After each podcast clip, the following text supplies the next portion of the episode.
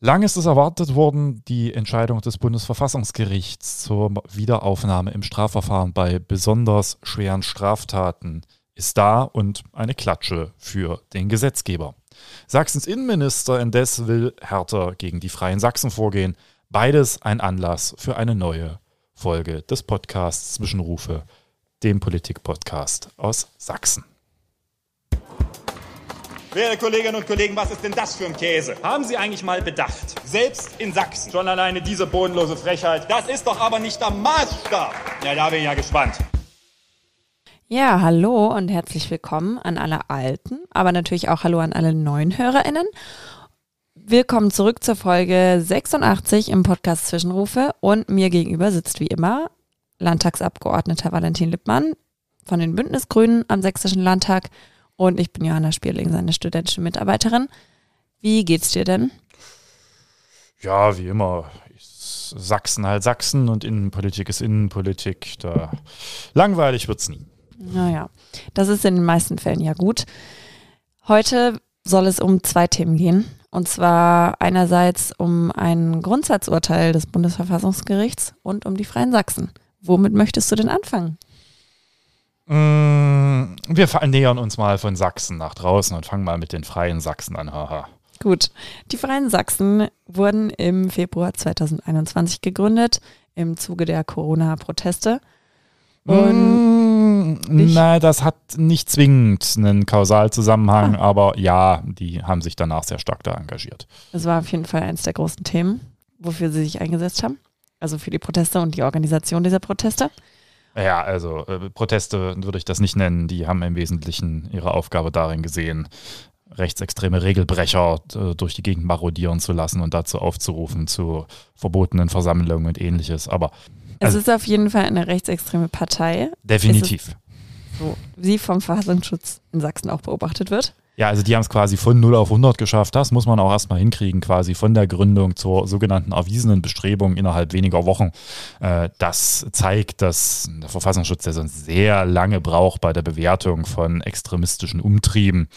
Äh, hier sich sogar mal ausnahmsweise total sicher war, dass das nun lupenreine Rechtsextremisten sind. Lag auch daran, dass die führenden Personen teils in der NPD auch aktiv sind bei Pro Chemnitz und weiteren Bewegungen war jetzt auch keine schwierige Aufgabe für den Verfassungsschutz, muss man zugeben. In letzter Zeit sind sie wieder auffälliger geworden, unter anderem durch verschiedene Erscheinungen auch vor dem Haus von Ministerpräsident Kretschmer mit verschiedenen Plakaten und einer Demonstration gegen ein geplantes Geflüchtetenheim.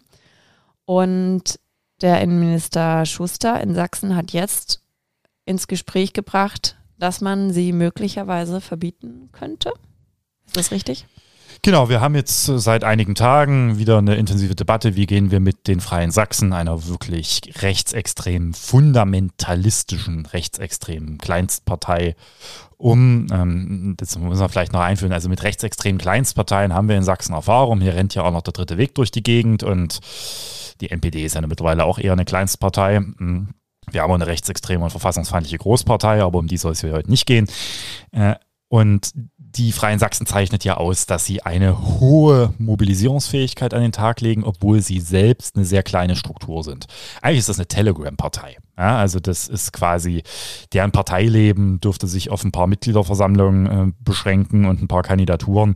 Deren Hauptwirkungspunkt sind nicht irgendwie inhaltliche Auseinandersetzungen oder der Antritt zu Wahlen, sondern in der Tat äh, ist es hauptsächlich diese Mobilisierung zu Protest, zu Demonstrationen. Und wir hatten jetzt eine Reihe von Ereignissen, die offenbar im Innenministerium dann doch mal haben aufhorchen lassen. Hups, was machen wir denn jetzt mit denen? Denn ne, zum einen war das die symbolische Blockade äh, eines Grenzübergangs und der Aufruf auch äh, in sozialen Netzwerken und auch mittels entsprechender Verlautbarung quasi die Grenze aktiv zu schützen. Äh, durch Mitglieder der Freien Sachsen oder Sympathisanten. Und das andere war dieses Protestgeschehen, was sich dann äh, wenige Meter vom Haus des Ministerpräsidenten abspielte und natürlich eine bewusste Einschüchterung darstellt. Und das hat offenbar dazu geführt, dass man naja, sich im Innenministerium nochmal Gedanken gemacht hat. Hintergrund ist mh, hm, einfach die Frage, neben, wie geht der Verfassungsschutz damit um, gibt es Möglichkeiten, gegen die Freien Sachsen vorzugehen. Und da scheint man jetzt im Innenministerium mal nachgedacht zu haben. Wie ist denn das Vorgehen bei dem Verbot von Parteien? Hm, das ist in ganz, ganz großer Uhrzeit dieses Podcasts, haben wir da, glaube ich, schon mal drüber gesprochen. Könnte sein, dass es damals um das NPD-Verbot ging. Mhm. Ich weiß gar nicht, ob wir den Podcast damals schon hatten. Naja, zumindest haben wir irgendwann, glaube ich, schon mal äh, darüber gesprochen. Hm, also, es ist grundsätzlich so, man in Deutschland können Parteien nur vom Bundesverfassungsgericht verboten werden. In einem sehr geregelten, sehr aufwendigen Verfahren. Parteiverbotsverfahren in Deutschland, die kann man an einer Hand nach wie vor abzählen, sowohl die erfolgreichen als auch die nicht erfolgreichen. Bekannt sind sicherlich die erfolgreichen Parteiverbotsverfahren der, ja, der Anfangsphase der Bundesrepublik, also gegen die Sozialistische Reichspartei. Eine astreine Nachfolgeorganisation der NSDAP. Da waren sogar führende quasi Kader mit dabei. Der damalige Parteivorsitzende der SAP äh, war der ehemalige Wehrmachtsmajor Rehmer, der quasi persönlich von Goebbels den Auftrag erhalten hatte, seinerzeit den Putsch am 20. Juli niederzuschlagen. Und die rannten halt rum und wurden dann auch vollkommen zu Recht verboten, weil deren Ideologie und deren äh, Ausrichtung dezidiert äh, quasi das Nachahmen des Nationalsozialismus zum Ziel hatte. Dann ist man natürlich im gleichen Maße in der Annahme, die seien genauso gefährlich äh, gegen die Kommunisten vorgegangen und hat die KPD verboten. Diese beiden Entscheidungen sind quasi die jüngeren Entscheidungen des Bundesverfassungsgerichts sind aber ganz lesenswert, weil in den Entscheidungen hat das Bundesverfassungsgericht das, was wir heute so als selbstverständlich aus dem Grundgesetz rauslesen, faktisch erst aus dem Grundgesetz gelesen, nämlich die sogenannte freiheitlich-demokratische Grundordnung, die ist dort im Wesentlichen statuiert worden. Dann gibt es ein, das die andere Verbotsverfahren, das sehr beachtet wurde in den frühen 2000ern und dann äh, 2017, das ist die, der Versuch, die NPD zu verbieten, zweimal erfolglos zunächst aus Grund von Verfahrensproblemen ja zur Einstellung gekommen in den frühen 2000ern. Das war die Frage, ob da V-Leute in der Führung sitzen und dergleichen mehr. Staatsferne der Parteien und äh, dann 2017 eben der erneute nicht erfolgreiche Verbotsantrag mit der Be äh, Begründung, dass das Verbot unverhältnismäßig wäre, weil die NPD keinerlei Bedeutung mehr erlangt zu dem Punkt kommen wir vielleicht bei den Freien Sachsen dann gleich nochmal, weil der ist meines Erachtens, da, da ist ein intellektueller Bruch auch in, diesen, in dieser Entscheidung. Und dazwischen liegen aber zwei, zwei Parteiverbote, die keine Parteiverbote waren, die aber faktische Verbote waren, äh, in den frühen 90ern, wenn ich mich recht entsinne. Da ging es um äh, zwei auch rechte, äh, regional agierende Parteien, die FAP und die Nationale Liste. Da hat das Bundesverfassungsgericht entschieden, dass die nicht verboten werden, weil sie diesen Parteien keine materielle Parteieigenschaft zugesprochen hat. Er sagt, ne, das Bundesverfassungsgericht ist nur für das Verbot von Parteien zuständig und das seien eigentlich keine Parteien im engeren Sinne. Die nennen sich zwar Parteien, sind auch als Parteien entsprechend beim Bundeswahlleiter hinterlegt, aber sind faktisch, ist der, die Partei dort quasi nur so eine Art Schein- äh, und Tarnungsteil äh, für die Bewegung. Und in dieser Diskussion stellt sich gerade die Frage, wie geht man mit den Freien Sachsen, wenn man zu diesem Instrument greifen will, äh, eigentlich um. Denn diese Analogie zu, der, zu den beiden gerade besprochenen, wo das Bundesverfassungsgericht gesagt hat, nee, keine Parteien, die liegen auf der Hand. Übrigens, das führte ja damals nicht dazu, dass die nicht verboten wurden, aber quasi da ist dann nach der Urteilsverkündung äh, festgestellt worden, okay, wenn das keine Parteien sind, sind das Vereine und dann ist man im Wege des Vereinsverbotes gegen sie vorgegangen. Denn äh, das Vereinsverbot, dafür braucht es nicht das Bundesverfassungsgericht. Das können die entsprechenden Innenminister, solange es reine Landesorganisationen sind oder eben das, äh, die Bundesinnenministerin, äh, sofern es sich um bundesweit agierende Vereine handelt, aussprechen oder Vereinigungen gerade jetzt, heute Pressemitteilung Nancy Faeser, äh, Verbot der Hamas ist genau das. Ne? Das ist dann Vereins- und Vereinigungsverbot. Äh, das geht also. Und jetzt ist die spannende Frage, bei der wir uns seit Monaten bei den Freien Sachsen drumherum rücken, ist das jetzt im materiellen Sinne auch eine Partei? Oder könnte man, wenn man sie verbieten will, sie auch bereits im Wege des Vereinsverbots noch beseitigen? Und das ist gar nicht so einfach zu beantworten, aber der Innenminister hatte offensichtlich eine Meinung zu. Und er hat die Meinung, dass sie als Verein er ist offensichtlich der Meinung, man könnte, also es ist, man liest es so raus aus seinen Äußerungen, er, man könnte hier im Vereinsverbot mh, hm, gegen vorgehen. Ich bin da sehr skeptisch. Das ist, also dazu muss man vielleicht nochmal sich kurz vor Augen führen, warum ist, warum diskutiert man nenne es immer äh, formelle und materielle Parteieigenschaft, das kann man auch anders bezeichnen. Warum gibt es überhaupt diese Unterscheidung? Also eine Partei zu gründen ist in Deutschland relativ einfach. Da braucht man auch gar nicht viel mehr als einen Verein, den man dann als Partei entsprechend gründet, beim Bundeswahlleiter die Satzung hinterlegt und dann habe ich formal erstmal die Partei gegründet. Nun ist es so, dass aber durch diese sehr starke Schutzwirkung der Parteieigenschaft irgendwann auf den Trichter gekommen ist, dass diese Regelungen zum Parteiverbot, die ja im Grundgesetz manifestiert sind, das ist ja nicht einfach einfaches Recht, sondern das äh, ist im 21 Grundgesetz entsprechend kodifiziert, dass dieses sehr aufwendige Verfahren, was auch einen hohen Schutz gegenüber den Parteien garantiert, natürlich nicht zur Folge haben, dass sich von vornherein äh, Personen und Personenzusammenschlüsse, die quasi nur den Schutz der Parteieigenschaft haben wollen, quasi in diese reinretten und dann auch ganz schwer zu beseitigen sind. Deswegen ist dazu übergegangen zu sagen, naja, diese formalen Aspekte der Partei, die reichen alleine nicht aus. Es braucht dann ein Hinzutreten einer wirklichen materiellen Parteieigenschaft, also dass quasi diese Partei auch ein Parteileben hat, würde ich jetzt mal sagen, und nicht nur quasi die Hülle des Parteienrechtes nutzt.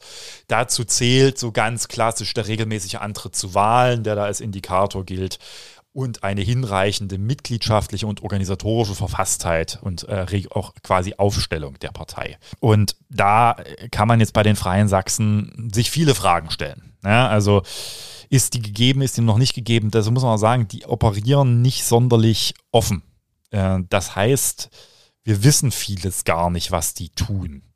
Hm, deswegen ist es auch schwer zu bewerten, ob die bereits die, ja letztendlich diesen Übergang, das Bundesverfassungsgericht hat da mal so qualifiziert, naja, man müsste schon so, ich glaube, sechs bis acht Jahre ähm, diese quasi Gründung einer Partei quasi dulden, bevor man davon ausgeht, dass sie überhaupt eine Partei ist.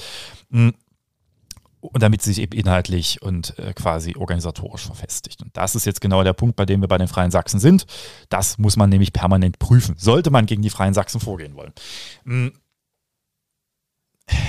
So richtig, also ich bin über die Diskussion gar nicht, überhaupt nicht glücklich, weil ich halte Verbote in solchen Fällen, das ist A, Ultima Ratio, das ist ganz klar, und B, die Leute sind ja nicht weg. Ähm, zumal bei den Freien Sachsen jetzt nicht das Argument ins Feld führen kann, dass da ein riesengroßer organisatorischer Unterbau dann wegfließen würde oder Geld. Ja, das, dazu haben die zu wenig Wahlerfolge, dazu haben die zu wenig Mitglieder. Also deren quasi organisatorische Bedeutung dieser Partei tendiert gegen Null. Das heißt, ein Verbot würde gar nicht also nicht gegen null, aber sie ist jetzt nicht so ausgeprägt wie bei eben einer AfD, wo ja diese Verbotsdebatte auch immer wieder schwelt. Die, das heißt in der Praxis einfach, dass das nicht dazu führen würde, dass man jetzt plötzlich der, der Hydra mindestens einen Kopf abgeschlagen hat durch das Parteiverbot, sondern wahrscheinlich nur einmal auf den Schwanz hinten drauf geklopft hat. Das ist bei der Hydra jetzt ein falsches Bild, aber egal. Äh, ja, ihr wisst, was ich meine. Entsprechend bin ich da so oder so skeptisch, ob das, da kann man es auch gerne Feigenblatt-Diskussion, das Parteiverbot, nach dem Motto, da haben wir halt was getan oder das Vereinsverbot. Hm, man müsste sich ganz anders mit den Freien Sachsen und vor allen Dingen auch deren Versammlung auseinandersetzen, da wäre schon viel geholfen. Genau. Und das ist so ein bisschen die Gesamtgemengelage. Ich bin jetzt da ein bisschen verwundert, dass äh, wir jetzt offensichtlich darüber reden, das im Wege des Vereinsverbots zu beseitigen. Das ist ein risikoreiches Unterfangen. Wenn das scheitert, also das würde Tatsache so laufen, wo man hier schon mal die Frage stellen müsste, ob das überhaupt noch Sache des sächsischen Innenministers ist oder ob die, weil die haben ja mittlerweile auch Ableger in anderen Bundesländern, hier schon das Bundesinnenministerium äh, zuständig wäre für das äh, entsprechende Vereinsverbot.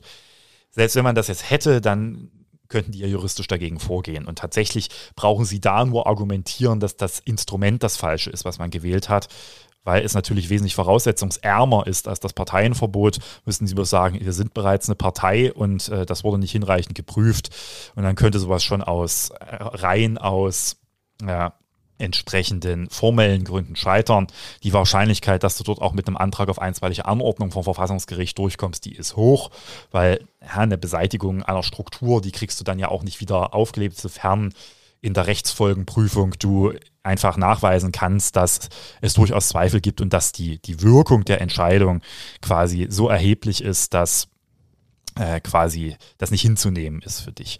So, also das abzuwarten, bis das zur Hauptsacheentscheidung kommt. Und da, da bin ich skeptisch, ob das der richtige Weg ist. Dazu ist mir das alles noch zu wenig lucide dargetragen worden, was es ist. Ich hatte schon vor, vor anderthalb Jahren gesagt, man muss ja genau beobachten, ob das in so eine Scheinpartei ist. So heißt das dann immer, wenn quasi die Flucht ins Parteienrecht gesucht wird, obwohl man eigentlich nur den Schutzcharakter haben will muss allerdings sagen, mit jedem Tag, den das quasi, den man nicht zur Erkenntnis kommt, dass es eine Scheinpartei ist, muss man wahrscheinlich von der Verfestigung hin zur tatsächlichen materiellen Parteieigenschaft äh, annehmen und dann sind wir in einem ganz komplizierten Verbotsverfahren. Wie lange dauern denn beide Verfahren? Weil, also ich habe mich ein bisschen gefragt, warum die Diskussion jetzt aufkommt und nächstes Jahr sind Landtagswahlen in Sachsen. Ist es also ein Vereinsverbot, das ist unmittelbar. Da mhm. ist wirklich, das wird durch Exekutiventscheidung gemacht. Gegen dieses kannst du dich rechtlich zur Wehr setzen. Mhm. mhm. Das ist also quasi eine Exekutiventscheidung, gegen die du dann gerichtlich vorgehen kannst. Da entscheidet jetzt kein Gericht auf das Verbot, du kannst aber gegen die Verbotsverfügung gerichtlich vorgehen. So wie das ganz häufig in äh, entsprechenden quasi verwaltungsrechtlichen Verfahren ist. Das Parteiverbot funktioniert andersrum. Dort bedarf es der gerichtlichen Entscheidung des Bundesverfassungsgerichts. Da gibt es keinen Exekutivakt in dem Sinne, sondern die Partei wird durch das Bundesvater, durch Entscheidung des Bundesverfassungsgerichts verboten oder eben auch nicht. Deswegen äh, ist das mit den Zeiten relativ einfach. Vereinsverbot geht schnell. Das ist quasi, wenn ich die entsprechende Begründung habe, dann gibt es eine entsprechende Verbotsverfügung. Jetzt nennt sie Faeser, unterzeichnet zur Hamas. Das hat erstmal unmittelbare Rechtswirkung. Dagegen könnte dann die Partei vorgehen oder die Vereinigung, die meint, eine Partei zu sein, korrekterweise, indem sie sagt, Moment, äh, wir beantragen hier entsprechend, äh, wir beantragen entsprechend die Feststellung, dass das rechtswidrig ist. Können sie auch vor, vor das Verfassungsgericht gehen als Partei, wenn sie sich für eine Partei halten, weil Parteien sind auch organklagefähig. Also das ginge, aber und dann würden sie möglicherweise zumindest äh, erstmal in einer einstweiligen Anordnung die Chance haben, dass sie nicht, das Verbot nicht vollzogen wird quasi. Ja, wie lange dann das die Entscheidung entscheidet, das ist äh, Blick in die Glaskugel. Ne? Da lässt die Diskussion um die ein oder anderen Vereinigungsverbote der jüngeren Vergangenheit äh, auch Richtung äh, des Bundesverwaltungsgerichts viele, viele Fragen offen, wie lange das dauert. Andersrum, Parteiverbotsverfahren vom Bundesverfassungsgericht, naja, ich würde mal sagen, nicht unter drei Jahre zu bekommen. Dafür gibt es einfach eine Hürde schon, was die Antragsberechtigten angeht. Das äh, sind nämlich im Wesentlichen, sofern es sich um eine Partei handelt, die nicht rein organisatorisch auf ein Land beschränkt ist. Auch da müsste man jetzt wahrscheinlich bei den Freien Sachsen sagen, die haben Ableger in äh, Thüringen und Sachsen-Anhalt mittlerweile. Dann wäre Bundesrat, Bundesregierung, Bundestag die Antragsberechtigten. Die müssten das dann erstmal, sowas muss mündlich verhandelt werden. Da muss auch eine entsprechend hohe Beweis- Last und Dichte dargetragen werden und da, dann braucht es meistens noch zur Entscheidung. Also das sind keine Instrumente, die kurzfristig wirken. Okay, das heißt, wenn man annimmt, dieses Vereinsverbot würde jetzt scheitern, hätten Sie gut eine Chance zur Landtagswahl nächstes Jahr ja, bereits zur Kommunalwahl, zur Landtagswahl. Ja. Ne? Und das wird tatsächlich spannend, ob sie zur Landtagswahl antreten, mhm. weil das wiederum wäre ein Indikator dafür, dass sie tatsächlich eine Partei sind. Umgedreht die sogenannte Rathauspartei, wie das immer so schön heißt, also Parteien, die nur zu Kommunalwahlen antreten, denen wird regelmäßig eben nicht zugesprochen, dass sie eine Partei im engeren Sinne sind, sondern eben eher eine bessere Wählervereinigung. Das wäre dann tatsächlich äh, eher ein gegenteiliger Indikator. Also das ist mir momentan, also ich weiß ja nicht, was der Innenminister noch für Erkenntnisse hat, alles ein bisschen zu halb gewalkt, um hier die Keule des Vereinsverbots rauszuholen. Das kann eben auch schnell nach hinten losgehen. Am Ende äh, kriegst du nämlich, wenn du das verlierst, relativ schnell diese Persilschein-Diskussion nach dem Motto, aha, ihr wolltet uns verbieten, ihr seid gescheitert man müsste andere Dinge gegen die Freien Sachsen unternehmen. Und da ist man bei gerade, also das Hauptproblem sind ja die Versammlungssituationen oder Ansammlungssituationen. Und da würde ich ja erstmal hingehen und mir angucken, was da für Versammlungsleiter durch die Gegend rennen. Das sind immer der gleiche, Herr Schreiber und andere. Es kommt regelmäßig bei diesen Versammlungen zu Verstößen gegen das Versammlungsgesetz. Der äh, Versammlungsleiter liegt zumindest nahe, dass er zumindest den Aufruf zu Straftaten duldet auf seiner Versammlung. Und da kann man zum Beispiel mal die Frage der Eignung als Versammlungsleiter äh, entsprechend äh, führen. Man kann diese Versammlung auch aufgrund der vergangenen Entwicklungen und Vorfälle auch erheblicher beschränken, als das bisher der Fall ist. Also ich glaube, da man kann noch relativ viel tun. Man müsste natürlich gegen die ganze, äh, gegen Hass und Hetze, die da insbesondere ausgekübelt wird von den Freien Sachsen in ihren Chats, natürlich auch wesentlich konsequenter vorgehen, was äh, die entsprechenden Ermittlungsverfahren angeht. Und da wäre schon mal äh, deutlich mehr geholfen. Ich glaube, da ist noch viel Luft nach oben sowohl was die Ermittlungsverfahren angeht, als auch was entsprechend dann das staatsanwaltschaftliche Umgehen damit ist, aber eben auch das versammlungsrechtliche. Und ich halte diese Instrumente für weit entscheidender als äh, ja diese Diskussion, die am Ende, nochmal, die Leute sind ja nicht weg. Ja, und sie hätten dann auch einfach die Chance, neue Vereine und Parteien zu gründen. Ja gut, die sogenannte Ersatzorganisation, die darfst du nicht gründen, mhm. aber mein Gott, dann gehen die halt zur AfD. Mhm. Ja, äh, gut, es ist, also die, die Auffangorganisationen sind ja schon da. Ja. Von daher, spannende Debatte. Es gibt Menschen, die sagen, man müsste das trotzdem nochmal versuchen. Das finde ich ein rechtspolitisches Argument, das ich gar nicht von der Hand weise. Und zwar über den Weg des Parteienverbots, weil man dem Bundesverfassungsgericht vielleicht die Chance geben würde, eine Fehlannahme aus der 2017er Entscheidung zu korrigieren. Welche?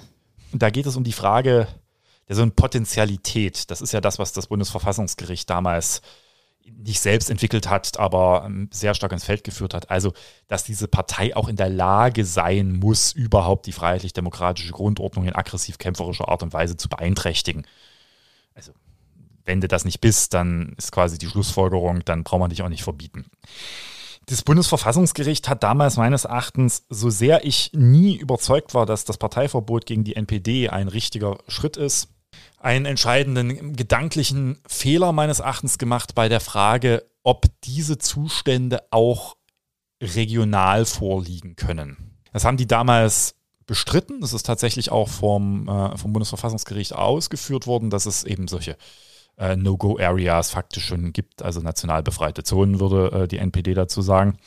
Und dass das natürlich in einer jeweiligen äh, Situation vor Ort genau diese Wirkung bereits entfaltet haben kann. Da wir wissen, als das 2017 entschieden ist, spielten Mobilisierung über Messenger-Dienste überhaupt noch nicht die Rolle, ähm, wie das am Ende ja heute mittlerweile der Fall ist. Und die Frage, die man sich vielleicht noch stellen müsste, was ist denn, wenn die Partei selbst, und das ist, glaube ich, der gedankliche Bruch, der nicht ganz zu Ende gedacht ist, auch in der damaligen Entscheidung, wenn die Partei selbst nicht in der Lage ist, also viel zu klein, die freiheitlich-demokratische Grundordnung ähm, in aggressiv-kämpferischer Art und Weise tatsächlich zu beeinträchtigen, wohlgemerkt aber ihre Anhänger so mobilisieren kann, durch beispielsweise Messenger-Dienste, dass die quasi in, ich sag's jetzt mal, in Erfüllungsgehilfen Dasein der Partei genau das tun. Und da bin ich bei den, dann bin ich sehr schnell bei den Freien Sachsen bei dieser Frage. Denn da muss man eben die Frage, ich, das waren hier Freie Sachsen-Veranstaltungen, bei denen äh, dazu aufgerufen wurde, den Landtag äh, quasi einzunehmen und äh, dergleichen mehr. Und da äh, das wäre eine Chance, diese Frage neu zu diskutieren. Äh, glaube ich, dem Bundesverfassungsgericht damit auch die Möglichkeit gäbe, genau diese Frage vielleicht auch unter aktuelleren Gesichtspunkten neu zu bewerten, unabhängig davon, wie man grundsätzlich zu Parteiverboten steht. Ja, das vielleicht noch so als, als letzter Gedanke dazu. Sonst werden wir mal gucken. Ich meine, am Ende liegt es jetzt in der Hand des Innenministers, äh, seinen prüfenden Worten gegebenenfalls Taten folgen zu lassen, zumindest aber mal darzustellen, was er damit gemeint hat. Mhm. Gut, dann warten wir das ab und bleiben direkt beim Bundesverfassungsgericht, was diese Woche eine wichtige Entscheidung getroffen hat. Und zwar ging es um ein äh, Gesetz zur Wiederherstellung materieller Gerechtigkeit, was zwar unter der Ampel eingetreten ist 2021, aber noch von der Großen Koalition vorher beschlossen wurde. Worum ging es genau?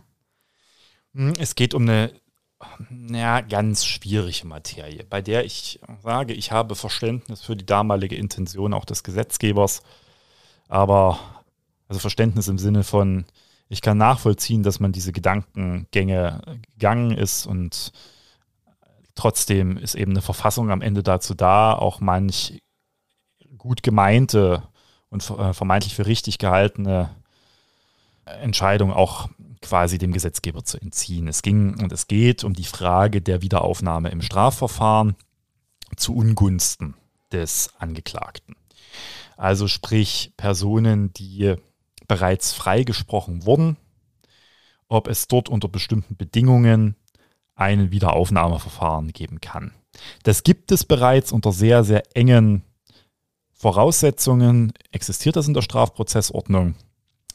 Beispielsweise, wenn die Person selbst geständig ist oder ähnliches, dann kann sie sich nicht mehr darauf berufen, dass sie ja vorher ein, äh, entsprechend freigesprochen wurde. Hier ging es jetzt aber nicht mehr um die Frage dieser bereits in der Strafprozessordnung liegenden hm, Gründe, sondern um eine Erweiterung, nämlich auf die Frage, dass wenn neue Ermittlungserkenntnisse vorliegen und neue Beweise ein Strafverfahren für einen ganz, muss man auch sagen, ganz umgrenzten Bereich, in der praktischen Anwendung reden wir tatsächlich hier über den Mord als äh, im das im Wesentlichen in Betracht kommende äh, entsprechende Straftatbestand. Darüber hinaus geht es noch um äh, Kriegsverbrechen. Und ja, äh, da hat man was gesagt, der, wenn es, wir können ja nicht quasi zusehen, dass der Mörder frei draußen rumläuft, bloß weil damals es nicht möglich war, äh, ihn zu überführen. Heute beispielsweise mit DNA, aber genau das möglich ist. Und ja, da kann man natürlich sagen, ja, das, äh, das kann, nicht, kann nicht sein. Ne? Und ähm, entsprechend hat die GroKo damals diese entsprechende Änderung reingeschrieben und ist äh, damals schon sehr davor gewarnt worden, diesen Schritt zu gehen, weil das Doppelbestrafungsverbot im Grundgesetz, also insbesondere quasi im 103 Absatz 3 Grundgesetz manifestiert, auch ein Doppelverfolgungsverbot darstellt. Und die Frage, die nun das Bundesverfassungsgericht zu beantworten hatte, weil tatsächlich in einem konkreten Fall jetzt der entsprechende Angeklagte dort dagegen vorgegangen ist, ist, darf der Gesetzgeber dieses Doppelverfolgungsverbot unter ganz engen Rahmenbedingungen, davon ne, will man gar nicht abweichen, also es ging ja nicht um alles Mögliche, überhaupt abweichen? Oder gilt das quasi unverbrüchlich zumindest in solchen Fällen. Und darüber hinaus äh, ging es um die Frage, wenn er das tut, darf der Gesetzgeber das auch für Fälle regeln, die wo die Tat vor dem Inkrafttreten der Gesetzesänderung begangen wurde oder nur für die Zukunft. Und die beiden Fälle hat das Bundesverfassungs, also die, diese, also diese beiden Fragen hat das Bundesverfassungsgericht jetzt relativ klar beantwortet mit, dass das nicht geht. Genau, also in einer tatsächlich meines Erachtens auch sehr lesenswerten Grundsatzentscheidung, die sicherlich noch viel diskutiert werden wird, hat das Bundesverfassungsgericht sehr, sehr klar gesagt, dass der 103 Absatz 3 Grundgesetz, um den es hier geht, eine Vorrangentscheidung zugunsten der Rechtssicherheit gegenüber der materiellen Gerechtigkeit darstellt. Das ist das ist eine ziemlich große Keule. Ja, also da steht es quasi im Tenor, ja, materielle Gerechtigkeit mag dadurch nicht hergestellt werden, weil Personen, die einmal freigesprochen wurden, bei denen die tatsächliche Beweislage mittlerweile etwas anderes ist, deswegen nicht verfolgt werden können. Aber die Rechtssicherheit überwiegt quasi dieser materiellen Gerechtigkeit. Das ist ah, das ist rechtspolitisch ne, auch sehr, das ist, das ist die Schmerzhaftigkeit des Rechtsstaates, würde ich immer formulieren. Das ist eine Situation, in der natürlich man emotional dafür wenig Verständnis haben muss, allerdings eben diese, diese Grundsatzentscheidung auch deswegen getroffen wurde, weil das Bundesverfassungsgericht hier ganz klar gesagt hat, man will hier gar nicht irgendwie Tür und Tor öffnen für diese Diskussion, weil natürlich wo fängt man an, wo hört man auf, ist natürlich bei solchen äh, entsprechenden Regelungen auch immer eine, die entscheidend ist. Und deswegen hat man, äh, hat das Bundesverfassungsgericht diese äh, Regelung für verfassungswidrig und nichtig erklärt. Das heißt, auch die Person, um die es hier geht, um äh, den äh, Tatverdächtigen, die äh, kann nicht nochmal dafür verurteilt werden. Ja, und das ist ähm, eine ganz, ganz spannende und auch erwartete Entscheidung, weil schon in der mündlichen Verhandlung des Bundesverfassungsgerichts so ein bisschen deutlich geworden ist, dass ah, das Bundesverfassungsgericht nicht wirklich überzeugt war von dieser äh, Regelung. Es ist beim Bundesverfassungsgericht gibt es dann immer so bei mündlichen Verhandlungen, da hat, hat man immer Gefühle im Nachgang, wohin es gehen könnte. Nicht immer müssen die richtig sein. Hm, das ist so ein bisschen eine eigene Wissenschaft, das Verfassungsauguren, äh, Verfassungsgerichtsaugurentum. Aber damals war schon relativ klar, dass es doch sehr viele Nachfragen auch des Gerichtes, des Senat, also des Senates gegeben hat, die so ein bisschen auch den Anschein erweckten, dass man mit der Argumentationsfigur, warum nun ausgerechnet ausnahmsweise dies möglich sein soll, naja, dass man dort äh, nicht ganz so zufrieden war. Interessant ist die Entscheidung, es gibt in der Entscheidung, es ist eine Mehrheitsentscheidung, es ist nicht einstimmig getroffen worden, es gibt eine Minderheitenentscheidung und die sagt eben, naja, also ganz so unverbrüchlich sehen die beiden Richter, die das verfasst haben, äh, Müller und äh, Langenfeld, ganz so unverbrüchlich äh, ist das am Ende dann doch nicht und entsprechend muss dem Gesetzgeber im engen Rahmen es auch möglich sein, äh, hiervon abzuweichen. Und die, das Argument der, der quasi Sicherung der Rechtssicherheit und des äh, Rechtsfriedens äh, würde nicht überwiegen, wenn es um schwerste Straftaten eben geht, wie eben hier äh, im Wesentlichen den, tatsächlich Mord.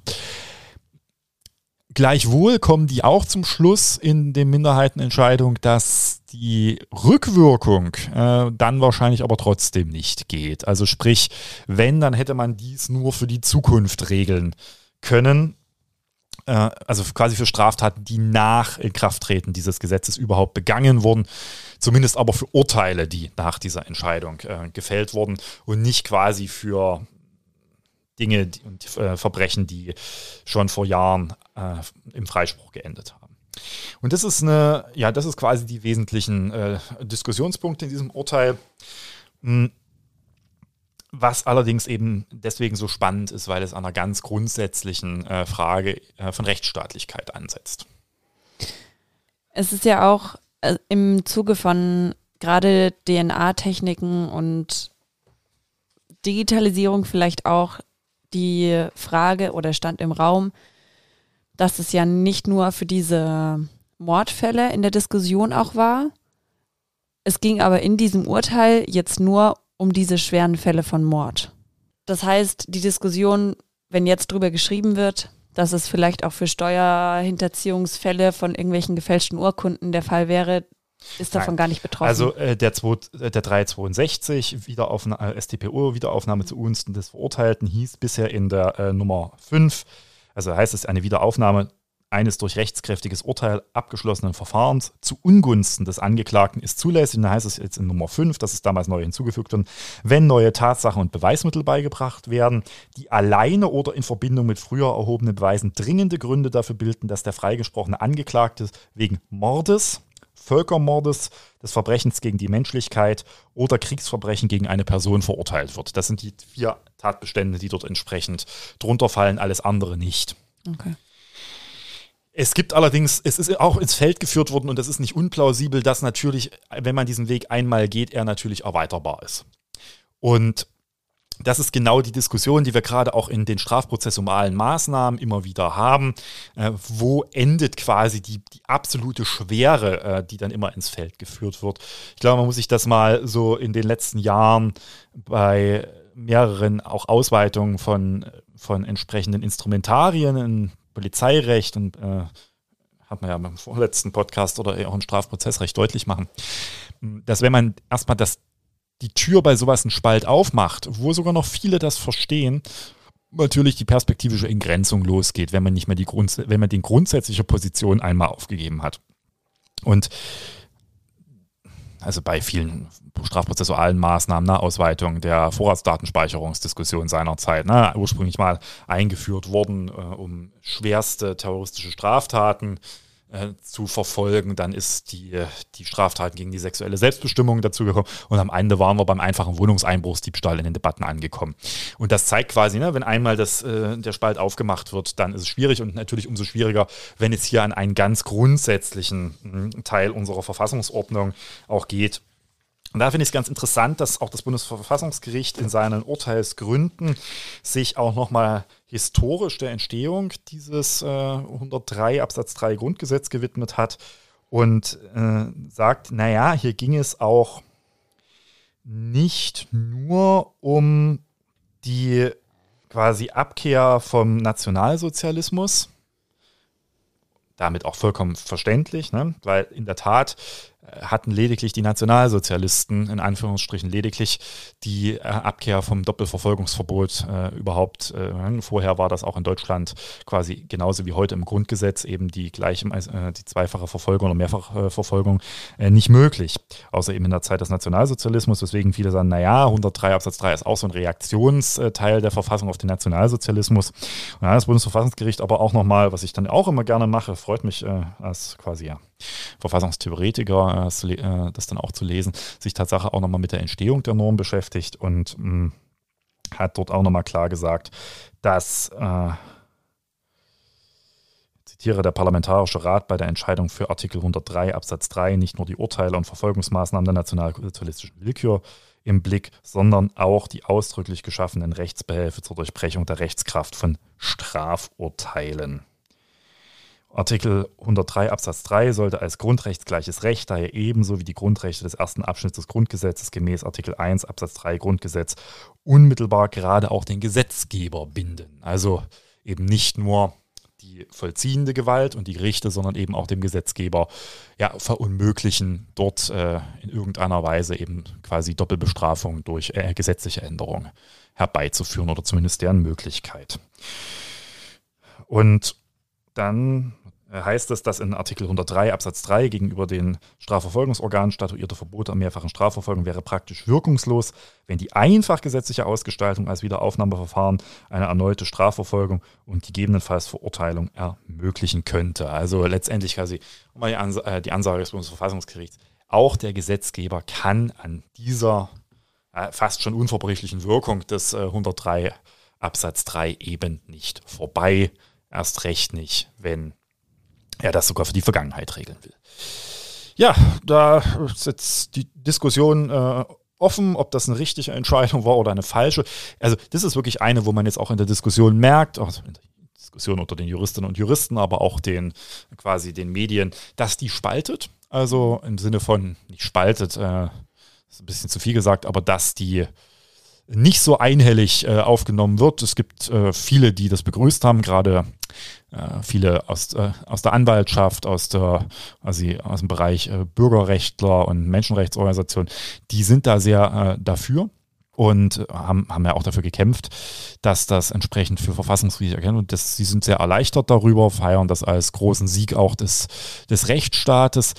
Es gibt aber auch gerade im juristischen Schrifttum und jetzt auch in den entsprechenden Kommentaren auch sehr gegenteilige Auffassungen, die bis in das, was man dem Bundesverfassungsgericht äh, hier Kleinkariertheit vorwirft, dass man hätte doch die Ausnahme mal machen können an der, in diesem bedeutenden, dass es eben um diese bedeutenden, äh, schwersten Straftaten geht. Ja, und das ist eine spannende rechtspolitische Diskussion, aber aus diesem Urteil kann man, glaube ich, auch für die Zukunft relativ viel ziehen. Wir will jetzt gar nicht so viel tiefer reingehen. Nur noch ein, ein spannendes Argument, was ich jetzt auch mal vergehört habe. Naja, äh, unter anderem ging es ja auch quasi um die Frage letztendlich dieses Rechtsfriedensarguments und das finde ich in einem Punkt durchaus nochmal erwägenswert, äh, was jetzt in der Diskussion nicht ganz so weit außen vor gestellt ist dass natürlich auch eine Wiederaufnahme eines solchen Verfahrens für die Angehörigen eine nicht unerhebliche Last darstellen kann. Und auch die dann nie sicher sein können, dass sie nicht ein, dritte, ein zweites, ein drittes oder ein viertes Mal quasi vor Gericht aussagen müssen, beispielsweise, weil es doch nochmal zu einem Wiederaufnahmeverfahren kommt. Und letztendlich diese materielle Gerechtigkeit, die wird natürlich auf der einen Seite hier sehr stark auch vom Bundesverfassungsgericht in die Richtung quasi der Verfolgung der Straftat als Teil der materialen Gerechtigkeit gesehen.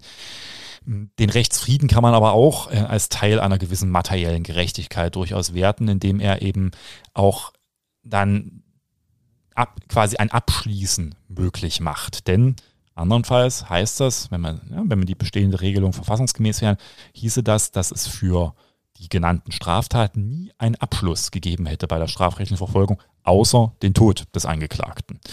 Und da kann man berechtigterweise sagen, das entspricht definitiv nicht dem Kerngedanken dieses grundrechtsgleichen Schutzes vor der Mehrfachbestrafung und auch der Mehrfachverfolgung. Ich finde es eine sehr kluge Entscheidung des Bundesverfassungsgerichts. Anders als bei anderen Fragen verstehe ich auch, dass man hier diskutieren kann. Verfassungsrecht ist nicht reine Wahrheit. Das ist, glaube ich, auch immer etwas, was mir zu kurz kommt. Verfassungsrecht ist auch Auseinandersetzung, widerstreitende Auseinandersetzung mit Argumenten, mit unterschiedlichen Positionen. Und auch das Bundesverfassungsgericht hat zwar sehr viel Macht verkündet, aber nicht die Wahrheit, sondern eine Rechtsauffassung, die dann entsprechend Gesetzeskraft hat.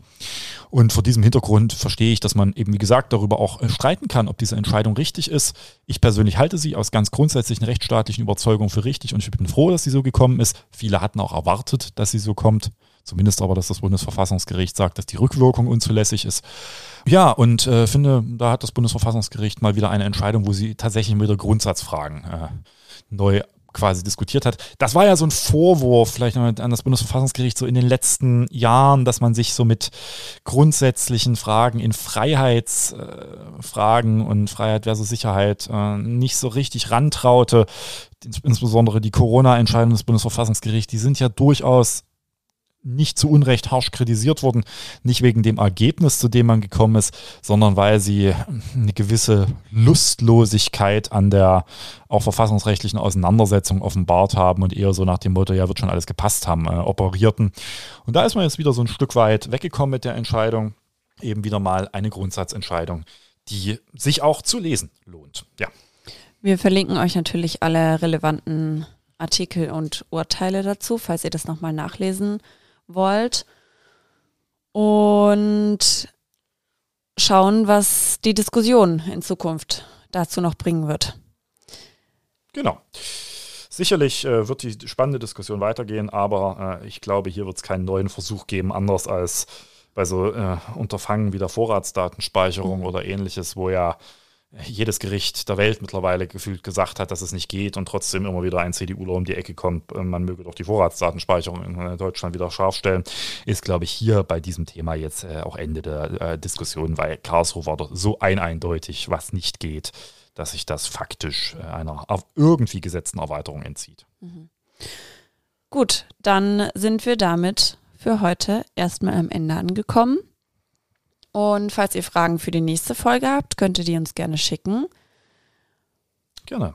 Wir und freuen uns immer. Damit entlassen wir euch und uns in einen freien Abend oder freies Wochenende oder wann auch immer ihr diese Podcast-Folge hört. Wir hören uns dann bald wieder. Bis zum nächsten Mal. Zum nächsten Tschüss. Mal. Tschüss.